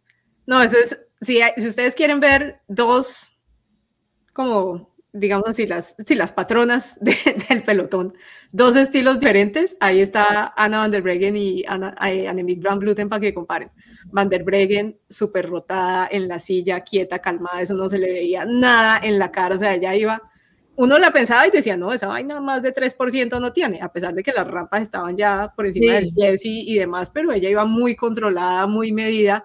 Y en cambio a Van Bluten sí la vimos, no, ella sube en platonada, moviéndose de uno para el otro, haciendo fuerza, haciendo calzón. No, Van Bluten le ve en la cara que, que duele, ¿no? En cambio, Van der Breggen sí es, pero nada. Pero en Van Bluten eso ha sido una tendencia siempre o digamos que es recientemente que se le ha visto así como tan tan difícil. No, Van Bluten tú la ves, ella es muy, o sea, ella, ella si le duele, no se pone, o sea, la cara no, no la, se le nota, pues, o sea, digamos que mirando a Van Bluten sabe qué tal, qué tal está. Cuando duele lo muestra, pero es que Van der Breggen, cuando gana así llegue muerta, uno nunca se da cuenta de eso. O sea, es que no, pero llegó enterita. Ya obviamente cuando cruza la línea de meta y la ve uno ahí encima de la bicicleta que casi no puede parar, dice, ah, ok, sí, vale, sí, sí, sufrió un poquito. Sí, sufrió un trecito, pero que muestre algo así en la bicicleta, no, Van der Breggen es, ella es muy calmada, así como muy, nunca, nunca muestra Diría yo triste así como, como la, la cosa así de Arlene y Sierra, que no, no deja ver cero emoción, sino a lo que vinimos así súper enfocada. Entonces, tal cual. Pero sí, Van Bluten es una de las cosas que yo estaba mirando, es Van der Breggen siempre sube mucho más rotada que, que Van Bluten, pero Van Bluten sí es emplatonada al 100, o sea, la, la relación con la que sube o los desarrollos es mucho más grande que la otra.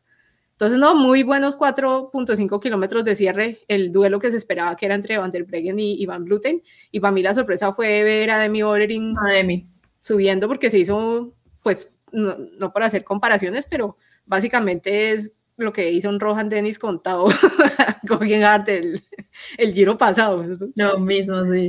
es más o menos el motor pacing ahí, esa subida, o sea, muy bárbara, muy, muy, muy bárbara. Entonces, no, eso estuvieron divertidos. Pregunta Jorge Bilbao que qué le sucede a Paula Patiño. Entonces, Paula Pantillo es joven. Paula Patiño está en su proceso y está, digamos, esta temporada ya está aprendiendo, está en escuela, está en escuela porque el año pasado el Movistar tenía una estructura como muy plana y no había una líder eh, per sí porque estaban como muy, muy parejas. Ya con la llegada de Van Bluten, entonces ya empieza a haber un tricito como más de jerarquía y Paula Patiño ahorita ya está haciendo el curso de correr eh, en un equipo que está defendiendo competencias generales, que tiene chance de disputar victorias y demás, donde hay una líder que es clara que eso digamos que no estaba en el pasado. Entonces así parezca que es que los resultados no son iguales que los del año pasado, es porque ella en estos momentos está, este año, además ella llegó tarde a empezar su temporada y demás, entonces digamos que eso también como que toma un poco un poco de tiempo. Sin embargo, en esta cuarta etapa de la Vuelta a Burgos, yo alcancé a ver a Paula, recién se conectaron la, la imagen y antes de que se terminara de, de, seleccionar ese grupo que ya iba seleccionado, Paula iba ahí, Paula iba ahí, ya después cuando empezaron a apretar las tuercas y aceleraron en el ritmo, entonces ahí sí fue que se quedó, se quedó un poco, pero ya ella iba ahí, entonces no, lo de Paula Patiño es dejarla seguir haciendo su proceso, ya todavía está muy joven. El año pasado tuvo unos resultados muy, muy bárbaros, sobre todo ese, ese top 10 que se hizo en el, en el Giro en el Giro Rosa, entonces digamos que estaba uno como muy emocionado y demás, pero pues ahí es cuando toca controlarse y acordarse que ella va, sí, ella va, va ahí con su... su sí, no, y que falta mucha temporada, digamos que está empezando la temporada prácticamente, o sea, son muy pocas las carreras que las que lleva.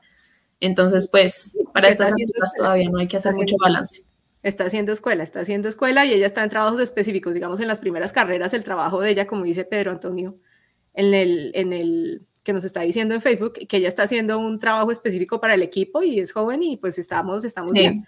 En las carreras, Paula, en las primeras que ha hecho, y yo me acuerdo, Van Bluten decía, Paula al principio la labor de ella es cerrar ataques y estar ahí pendiente de que no se nos vaya nada y eso lo hizo a la perfección en las carreras que ha estado, o sea, ha estado muy comprometida con eso y eso es, digamos, la escuela. En comunidad valenciana lo vimos más, digamos que lo pudimos ver como en forma más decidida porque estaban defendiendo el liderato de Van Bluten ahí, ¿no? Entonces ahí se vio pues claramente el trabajo de Paula hasta ahora. Entonces, y además porque vimos las imágenes, no los últimos 10 minutos de carrera, entonces pudimos ver más de lo que está haciendo, entonces está, está todo bien. Bueno, y eso fue, y entonces ahora vamos a las carreras. Aquí volví yo a mis épocas de hace tiempos, donde es como el refresh, refresh, no refrescar, refrescar, refrescar ahí en el, en el hashtag de, de Twitter que tiene las, los, los, las, pues sí, que le, le ponen las actualizaciones de lo que está pasando en carrera. Les tengo que decir que eso sí, el, el, que le esté, el que esté detrás de esa cuenta de Twitter haciendo los, las actualizaciones oficiales, eso toca darle los aplausos. Yo estoy esperando a que se acabe para aplaudirlo porque es que es kilómetro a kilómetro, ¿no? Kilómetro 93, la, la, la, la, kilómetro, la, la, la. Y además el man a veces se mete sus editoriales, ¿no? En una, en una actualización que me hizo reír mucho eh, en la primera etapa fue, las ciclistas han sufrido mucho hoy. actualización, el comentario ahí en la, en la mitad, o sea, el, man, el man o la mujer que está ahí detrás de eso, muy chistoso, como, hijo de pucha, cómo sufren. Uy, pucha, cómo sufren. Sent. publicar. Es muy chistoso. Entonces, está bien, esta carrera se acaba el domingo, vamos tres de, de seis etapas. Eh, y entonces acá es cuando ha ganado Emma, Emma Norsgaard, que ya Jorjan nos decía que qué opinamos de ella. Esta es un talento que la vamos a ver crecer. Entonces, Jorjan, párele bolas porque esta es de las que en unos años diremos, sí, nosotros la vimos ganar al principio. Vimos su primera victoria después de como nueve segundos puestos. Sí, exacto.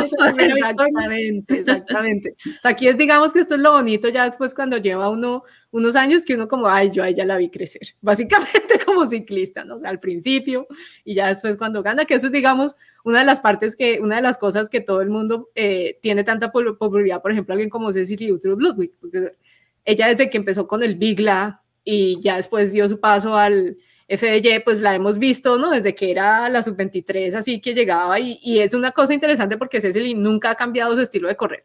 Ella siempre ha sido así de ataque y combativa y esa energía que le mete y entonces es diversión, pero entonces put the hammer down y todo eso. Entonces ha sido Cecily desde el, desde el principio. Entonces es interesante ya verla consolidada como el líder, la líder de un equipo World Tour y ya con su primera victoria, eso fue de celebración para todo el mundo porque pues uno le ha seguido su proceso en las carreras, entonces es, no, eso ha sido chévere, entonces, Jorjan, te vas a disfrutar a Emma Nosgard. Lo que nos dice por acá Daniel Cycling, que pues los procesos son muy acelerados a veces, ¿no? Sí. Pero porque venimos de ver ciclismo masculino y vamos al femenino y es, pero ¿qué es esto? Y estaba ganando, estaba haciendo top 10 el año pasado en Giro Rosa y ahorita está trabajando para Van Bluten. Pues sí, eso pasa porque todavía no se han completado los procesos, es, es así. No, y para nosotras es diferente, o sea, a los 23 años, los 23 años de un man no es lo mismo de los 23 años de, de, una mujer. Entonces ahí hay diferencias fisiológicas y hormonales y demás que es, es, es diferente. O sea, es la consideración de una mujer pasa más, más, más tardecito, que no quiera decir eso, que no pueden dar destellos de, de lo que viene en términos de brillantes, sí y demás, pero es, es una cosa que es mucho más digamos, mucho más errática que lo que se ve en la parte, en la parte masculina. Y los ejemplos tenemos es, por ejemplo, otra vez vuelvo con mi, ejemplo de, Direxen, ¿no? que ganó mucha, ganó esa cosa estando tan jovencita y luego pues obviamente viene un poco ahí de fluctuación mientras la vaina se estabiliza otra vez y ya otra vez está volviendo a, a retomar. Entonces, por eso, por eso a mí me parece muy interesante lo de Emma, porque creo que el Movistar no se había visto nunca en una situación en la que tuviera como la oportunidad de de hacer una escuela en torno, o sea, un equipo en torno a una líder clara de cara a las carreras, sino que como ya veníamos hablando, digamos que siempre habían colideratos o bueno, vamos a ver qué podemos hacer, pero ahorita el, el precedente es Van Bluten, pero lo estamos viendo con Emma. Y puede que cambie el tema de, también de, de las generaciones, porque si se empieza desde tan joven a tomar, por ejemplo, a Emma como una líder dentro del equipo para sus propósitos, pues digamos que esa tendencia puede ir cambiando, lo de las edades también en el ciclismo femenino. Sí, vamos a ver, vamos a ver. La cosa es que también, pues toca, la, la vaina también está cambiando porque está cambiando también la estructuración al lado de eso. O sea, digamos que uno ve corredoras mucho más maduras y demás porque como del ciclismo femenino nadie o muy pocas podían vivir, entonces pues entran todas ya cuando tienen una alternativa diferente al ciclismo, pues para poder pagar las, las cuentas, ¿no? Y, vivir de algo.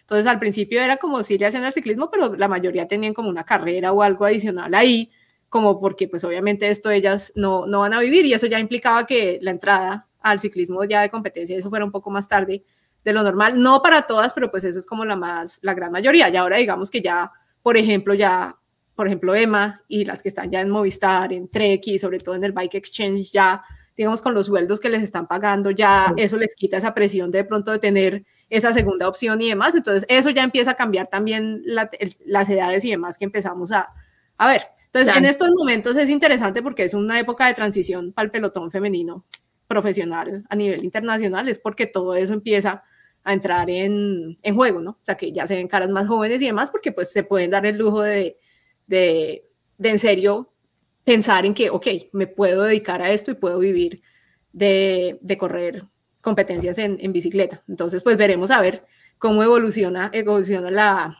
la, la vaina. Entonces, Faltan, nos faltan tres etapas. Emma Nosgard, o sea, la, esto va a ser, es la, esta, esta carrera en, en Alemania, la Turingen, eso es mucho sabor a clásica y entonces estamos con los adoquinados y demás, entonces como volvernos un poquito a las clásicas. Son seis etapas, entonces es otra carrera de etapas chévere, buena. Máximas permitida por la UCI, porque más de esas etapas por el momento no se puede, como les recuerdo cada programa. ¿no? Porque quién sabe, estos manes todavía no les ha llegado el memo de no nos pasa nada, tranquilos, pueden dejarlas correr, la especie se va a salvar, no va a pasar nada con ningún. No les ha llegado las noticias desde Bélgica, que digamos que a principio de año sí corrían unos kilometrajes importantes. Diana Peñuela, ella puso el vainazo en Instagram. Mm. Me acuerdo cuando cuando estaba corriendo una de las, de la, creo que fue la segunda clásica que, que corrió en Bélgica antes de, de la fractura de clavícula, y decía, pues sí, acá estamos corriendo 190 y pico, 200, y vea, no nos pasa absolutamente y aquí Estamos, y aquí, estamos. Entonces, son seis etapas porque pues no dejan de hacer más. Y ya, y entonces han ganado pues las que normalmente son buenas, en las que tienen potencia para resolver finales rápidos, o sea, estas son las que sentencian ya la carrera, son capaces, las rematadoras, diríamos, digamos así, de velocidad. Entonces, eh, la, la primera etapa fue Manosgar, Lucinda Brani y Lotte Kopecky.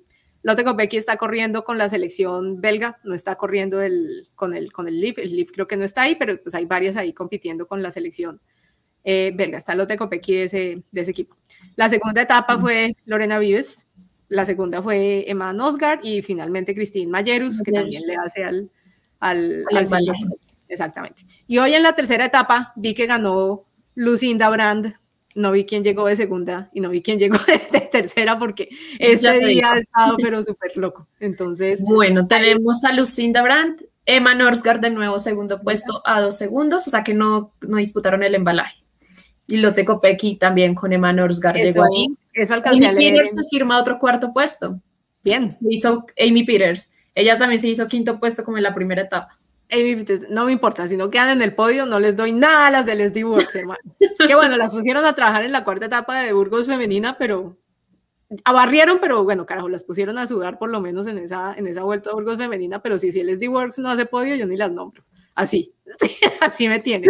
Básicamente, no, esta estuvo chévere y digamos que de esta etapa sí quiero ver la, la repetición cuando salga, porque, porque casi la cogen, o sea, Lucinda Brand ganó porque iba jugada entonces esos dos segundos es que estaban ahí. Entonces por mm. eso quiero ver. Eso fue lo que pude ver en Twitter. Entonces, esta carrera es chévere. Las, las ciclistas del pelotón la, la quieren harto porque pues ha tenido bastante tradición y demás. Entonces, si se, si se puede, si se encuentran con los, con los resúmenes, se los dejo. Yo no los he, estado poniendo en, en Twitter como socializándolos más, porque uno, están en alemán, independiente, pero entonces lo que están haciendo es que mandan el resumen y lo mandan en vivo. O sea, no es algo que quede para que uno lo pueda ver cuando quiera, sino es lo están poniendo en un canal alemán y entonces tienen ya la hora puesta y entonces uno llega y lo ve y ya después si uno lo quiere volver a repetir o pasar el link, ya eso ha pasado porque pues van como con transmisión en vivo. He visto que los han puesto en YouTube, pero no han actualizado los de la segunda etapa y me imagino pues que los de la tercera etapa no. Entonces pues toca chequear ahí. No he mirado a nuestro amigo Tis, a ver si de pronto los está poniendo por ahí y ya. Lo que sí sé es que si tienen GCN, están saliendo un día en diferido. Entonces, por ejemplo, hoy están listos los de la segunda etapa, mañana van a quedar listos los de la tercera etapa y, ya. Entonces, pues sí, esta no es carrera World Tour, entonces digamos que no tiene las mismas requerimientos para que nos muestren imágenes en vivo, entonces pues... No, nuestro, nuestro querido servidor del estornudo no, no, como que no. No tiene, bueno.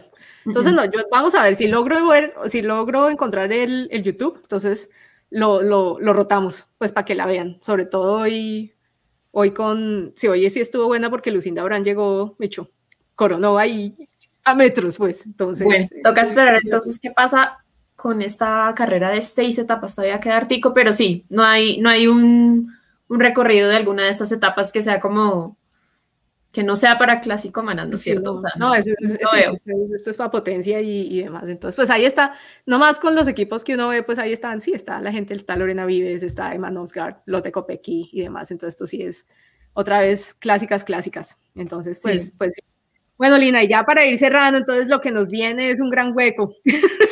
Pero antes, es que antes quisiera que, me dieras tu opinión, porque acá, pues obviamente nos están diciendo que el chat, que por favor, que nos miren, porque ellos están comentando, empezó Daniel Saiklin a comentarnos acerca de, de qué se podría esperar para el pelotón femenino si, digamos, los grandes capitales llegan al World Tour. Digamos que un Inés. Ay, venga, yo leí por ahí. No, mira. ¿Qué hacemos? Que ni vengan. O sea, no, gracias. O sea, ya, que dejen así. Y esto lo venga, le cuento a Daniel, porque dijo yo, no, no, gracias, y estamos muy bien.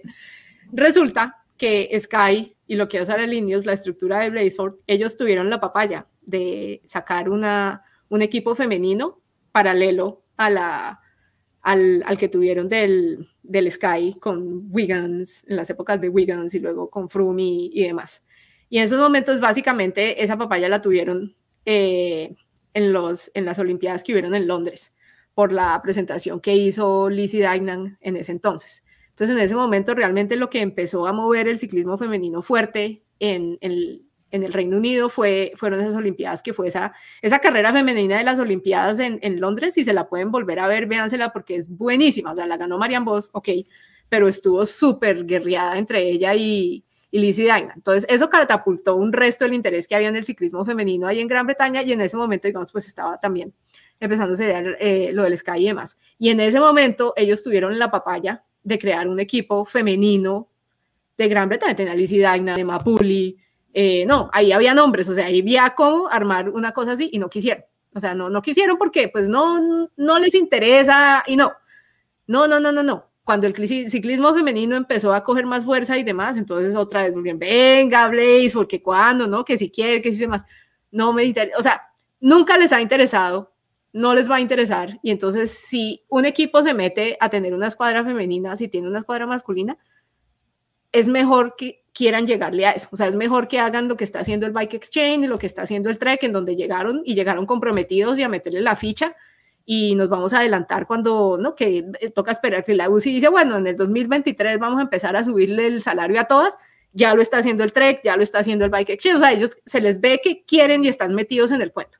Estos equipos, si el indio se mete ahorita, lo haces ahí para salvar y subirse en el bus, pero ellos no, no han querido y no, y no, y no van a querer.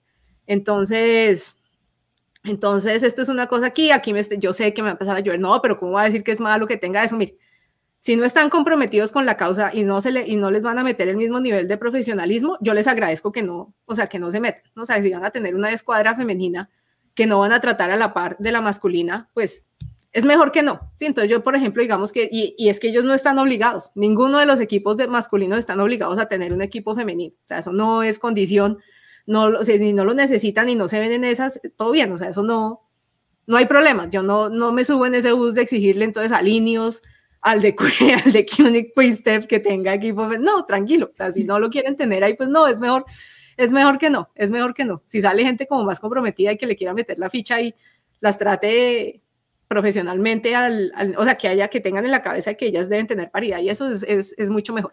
Entonces, esa situación ahí es complicada con los equipos masculinos. Los que quieren meterse en, en, o sea, llegarle al ciclismo femenino y demás, ya lo están haciendo.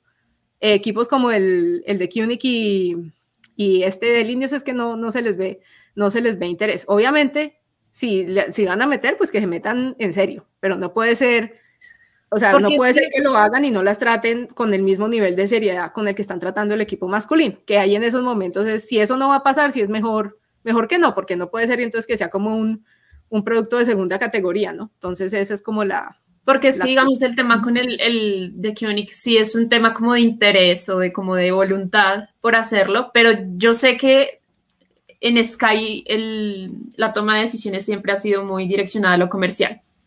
Entonces, yo me acuerdo que la primera vez que leí al respecto, porque recuerdo que, que cuando ingresé al ciclismo colombiano yo estaba investigando un poco acerca de por qué la estructura no tenía su equipo femenino. Y me encontré precisamente con las declaraciones de Lizzie Dainan en su autobiografía, ah. donde ella, pues ella sí como que eh, metió muchos detalles en el libro acerca de cómo se vivieron todas esas negociaciones en la junta del Sky eh, en ese momento después de los Olímpicos. Y comentaban, eh, digamos que adentro de la junta había una mujer y ella es la que siempre había querido como imprimirle esa idea al resto de la junta y al parecer fue más eh, un tema comercial y un tema de que hicieron como encuestas de marketing, hicieron un poco de cosas alrededor para, para tomar la decisión. Y las encuestas arrojaron que eh, comercialmente no era viable y que la mujer británica no salía a montar bicicleta o digamos no se veía motivada a practicar el deporte eh, por ver ciclistas femeninas, digamos sino que las motivaba a ver a Bradley Wiggins ganando un Tour de Francia. Y pues es esta mentalidad del Sky que siempre ha tenido eh, alrededor del Tour de Francia. digamos que siempre ha sido, el Tour es lo que más nos da dinero y siempre nos va a dar más dinero y por ahí siempre vamos a encaminar nuestros esfuerzos. Y si digamos que en la parte femenina no vemos que haya una viabilidad ahí, pues no lo vamos a hacer. Entonces, también es un tema como de mentalidad que estaba como muy impreso. y es que es, es, difícil porque, mire, aquí el que se meta a hacer un equipo de ciclismo femenino le toca construir, porque no está nada hecho. O sea, ellas no tienen una vitrina que venda tanto y que salve el año como el Tour de Francia. ¿Por qué todo, todo el mundo a gatas y de por Dios que se haga el Tour de Francia en medio de una pandemia que no se cancele? Porque es que eso es lo que jalona todo, o sea, es lo que mueve hay una carrera al año que mueve yo creo que todo el presupuesto de todo el mundo en el ciclismo y es el Tour de Francia porque todo pasa en el Tour de Francia. Así me parece a mí la carrera más aburridora de ver en la vida, pero allá estamos todos conectados porque es el hijo de Puerca Tour. O sea, eso sí, ¿y qué hacemos? O sea, eso no va a cambiar nadie, pero eso ya está ahí y tomó años construirlo.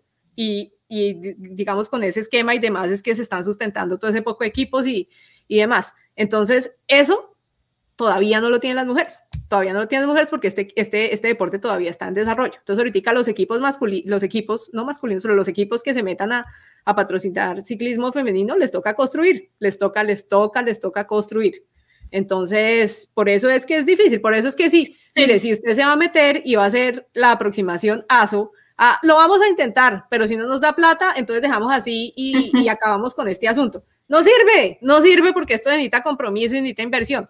Bols Dolzman, ahora SD Works, lleva años, o sea, esto ya son décadas de estar ahí, o sea, construyendo y solidificando y consolidando ese proyecto que tienen ahorita y están dando en la mula, ¿no? O sea, esto es, o sea, eso es una cosa que lleva años y visión y compromiso y por acá nos vamos y, y, sale, que eso yo no se lo veo a todos, a todos los equipos, eso tiene que ser una decisión estratégica y una vaina de, compromiso, de compromiso, nos vamos a meter aquí y esto va a tomar años en darnos, pues en ver la, la, inversión que estamos haciendo. Y eso es una cosa que tienen que hacer organizadores de carrera y también lo de los equipos, porque pues visibilidad y demás, y ya la cosa empieza, empieza a crecer, empezamos a tener una vitrina, ¿no? Empezamos, eh, ya empieza a, a verse la viabilidad comercial.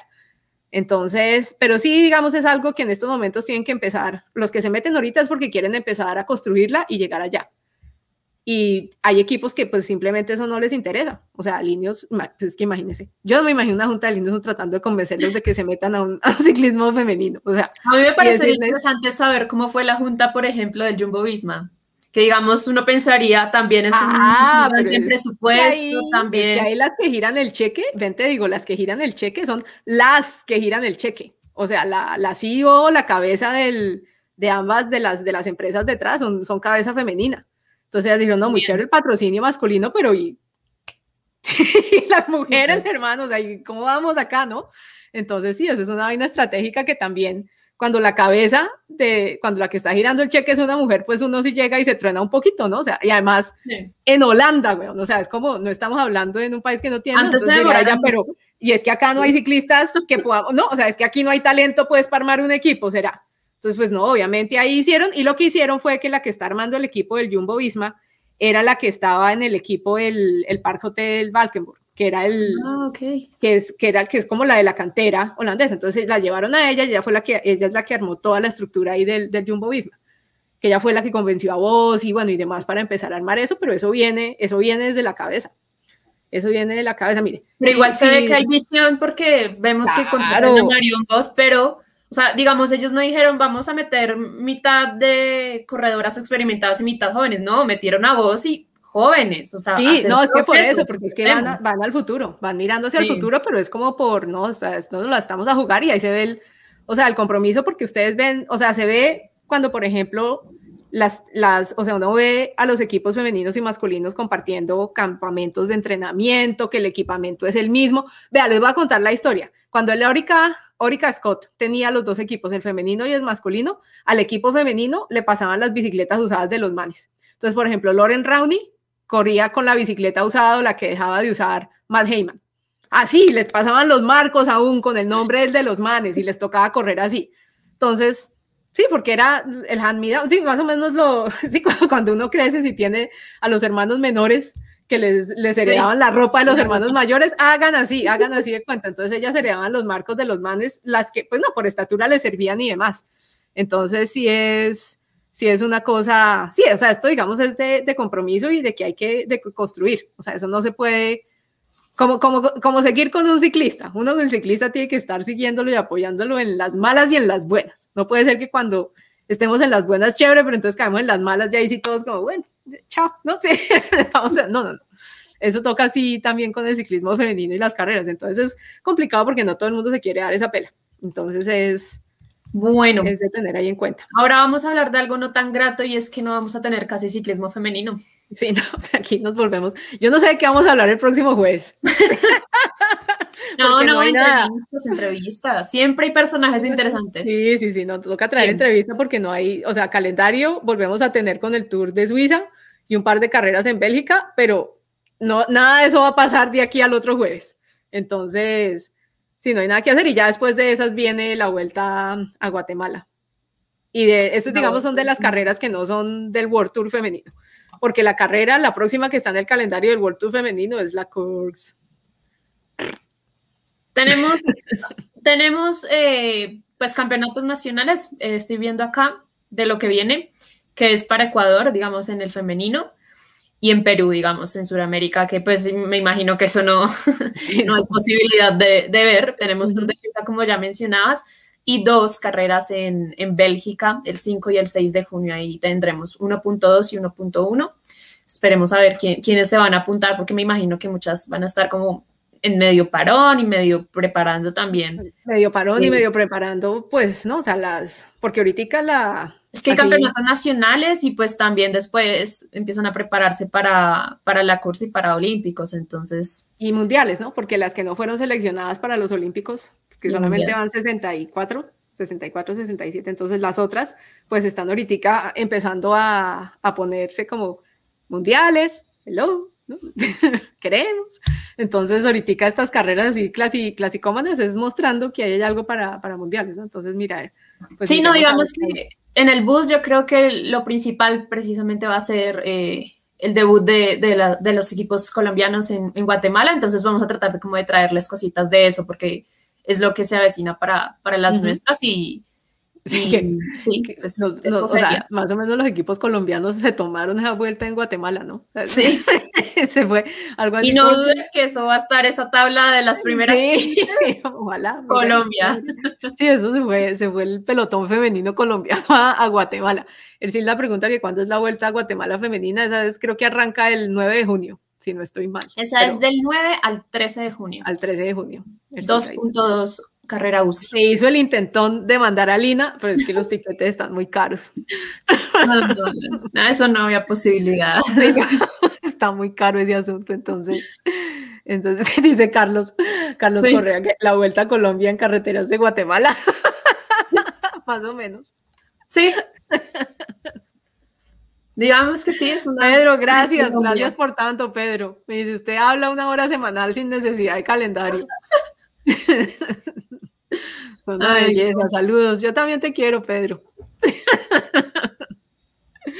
Y Gran Santander, vamos a, vamos a investigar un poquito más sobre Gran Santander. Félix, Félix es de los contactos ahí. Félix, ¿con quién hay que hablar para lo de la vuelta al Gran Santander? A ver, Félix. No, pero si Félix ya no nos contesta. A mí no. No, mentiras. No, a mí sí me contesta. No, no, a mí no me vienen a difamar a Félix. Yo aquí soy defensora de Félix, no. Es que me amenazó, es que me amenazó, porque van dos veces en, en, que pues él está listo para entrar la polémica y pues yo estoy en medio del programa y pues yo no miro WhatsApp. Entonces él me escribe a WhatsApp y clina enlace para entrar al programa y pues yo no estoy ahí. Entonces, esto como un poco inconforme y me dijo, si no me envía enlace para el próximo programa, me quejo con los capos. Me dijo así. Yo, Ay, le va a echar los capos a Lina, ¿qué tal? Tranquilo, tranquilo. Entonces ya, ya me tengo abierto acá WhatsApp en el computador para que Félix no me vaya a denunciar. ¿Qué tal, Félix? Félix lo que pasa es que está estresado de que se va a quedar mucho tiempo por, por allá y cuando vuelva nadie lo va a extrañar. Entonces está, no, no, no, mándeme, mándeme que yo como sea salgo para que se acuerden, se acuerden de mí. No, yo a Félix lo aprecio mucho por haberse robado el bus conmigo, porque si no, sí. muy agradecida, entonces yo por eso lo defiendo, pero no, pues ya que se meta ahí al, al corporativo Slack, ¿no? que por ahí es donde están, entonces. Y los chismes que nos contó después de esa transmisión, ¿no? No, no, no sé. Yo allá, para que ustedes se den cuenta, yo a esa sala VIP no, no, no clasifico, porque no, o no hay tiempo o, no, no me pasan, no me pasan, sí, entonces, no, todo bien. Muchísimas gracias a todos los que estuvieron conectados. Eh, ustedes son el motor de esta vaina, entonces, gracias, gracias, gracias. Muy, muchas gracias a Lina por haber hecho la gestión con, con Arlenis, porque sí, es una, una invitada, pero de alto, de alto, de alto nivel. Entonces, muchas gracias, Lina. Tuvo muy buena. No, no. No, esa, esa, es la idea, que tengamos acá buenas invitadas y pues que siga creciendo esta comunidad. Gracias a ustedes que, que siempre están ahí. Eh, estuvimos siempre por encima de los 80 espectadores, tanto en YouTube como en Facebook, y eso que, que se nos fue larguito hoy. No, sí, se fue. Llevamos hora y Yo, media. yo, yo hoy dije, no, pues a ver, le rompo a la polémica y solamente las dos. Allá van con cinco, acá llegamos dos, hijo de madre, y hacemos más. A ver, ¿qué van a decir? ¿Qué van a decir? No, Daniel ya se está quejando porque va- se va a acabar el programa, no, ya Daniel, ya. No, ya tenemos que toca- hacer, tenemos que hacer terapia, tenemos que hacer terapia.